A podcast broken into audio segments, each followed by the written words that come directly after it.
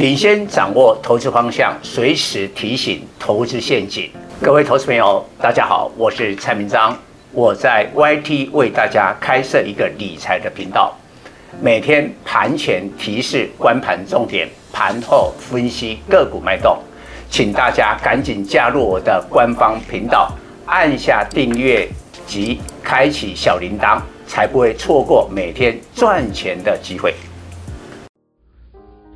各位粉丝朋友，大家好，我是陈章，现在是礼拜二盘后的分析。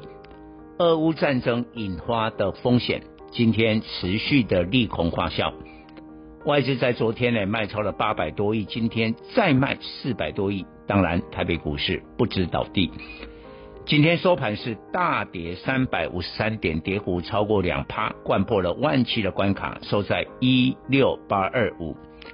不过，请注意，今天有量四千四百多亿的成交量，杀低了有人接手，并且我从一个重要的现象来研判，台股明天在这个礼拜的下半周酝酿反弹，什么现象呢？这一波，我们知道俄乌战争的话呢，原物料受惠，所以台股呢最抗跌、表现最强的有两个族群，一个航运，再怪钢铁。那蔡总早先就预告，未来的一个月，我指的当时的未来一个月，就一直到下个礼拜的联准会的利率决策啊，这一段时间，等于蔡总是最早最早去看好航运跟钢铁。后来都是按照我们讲的来发展，那这两个类股呢，今天都补跌了，所以原本表现最好的类股补跌，究竟是什么事？因为刚才我讲过，大盘今天是有量的哦，所以表示表示呢，大盘要反弹，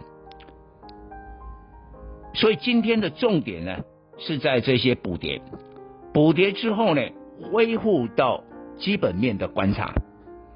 因为产业这时候呢，最重要的就是基本面。这个基本面比较好的产业，只要一跌下来，人家就买。但是你基本面有疑虑的，比如说有一些电子，到了这个下半年的时候，不要下不要说下半年了，可能提前的话，第二季就开始。因为这一波俄乌战争打到了这个粮食啦、能源的价格大涨。你想看看是不是严重的通膨？要不然你看好了，这个礼拜是三月十号，美国公布的二月份 CPI 一定是破表。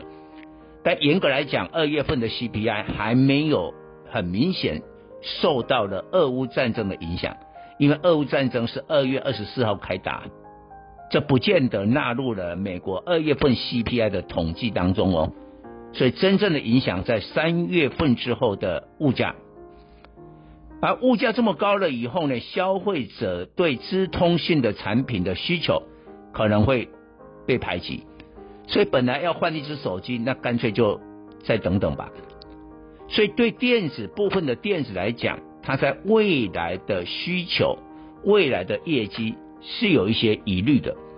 哦，这个假如你回到基本面看，你不要被骗了，你不要说哦，现在跌了很多了，这个应该是可以啊，来这个摸底了。来抄底了啊，请不要这么快的做这个动作。但是今天航运钢铁啊大跌之后，尤其二月的营收又公布的差不多了，那回头一看，很多的公司是好的。我们就举今天为什么钢铁股昨天很强嘛，哈，但今天开高走低。大家一看不得已，不得已啊！伦敦奇镍那个叫妖孽啊，昨天已经涨了八十趴，今天礼拜二盘中又飙了一百趴，每公吨就到达十万美金。那有一个很复杂的故事啦，就是里面正在轧空，而伦敦的金属交易所没有涨停板的限制，轧到你死。这就是俄乌战争之后的金融战啊。把全市场最投机的资金都吸到这个商品市场来，但是呢，有好有坏啊。你现在所有的这个金属的报价呢，大概有样学样哦，你也都可以炒，那我接下来炒那个锌啦、锡啦、铝啦，什么一大堆都炒。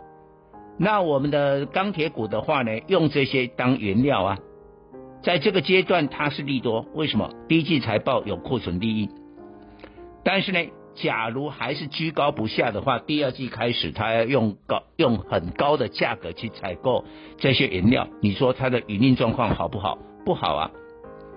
但是呢，今天跌过了以后，回头就看基本面了。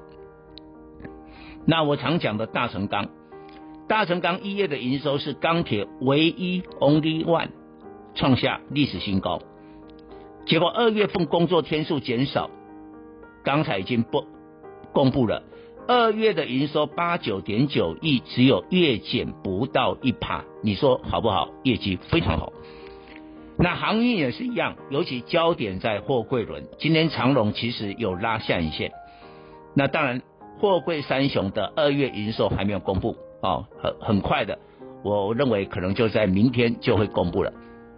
那公布出来，假如优于预期，我个人预估啦，假如说长龙二月的营收月减在一成以内的话，那应该就是利多了。股价当然今天或这两天跌了以后会有表现。以上报告。本公司与所推荐分析之个别有价证券无不当之财务利益关系。本节目资料仅供参考，投资人应独立判断、审慎评估并自负投资风险。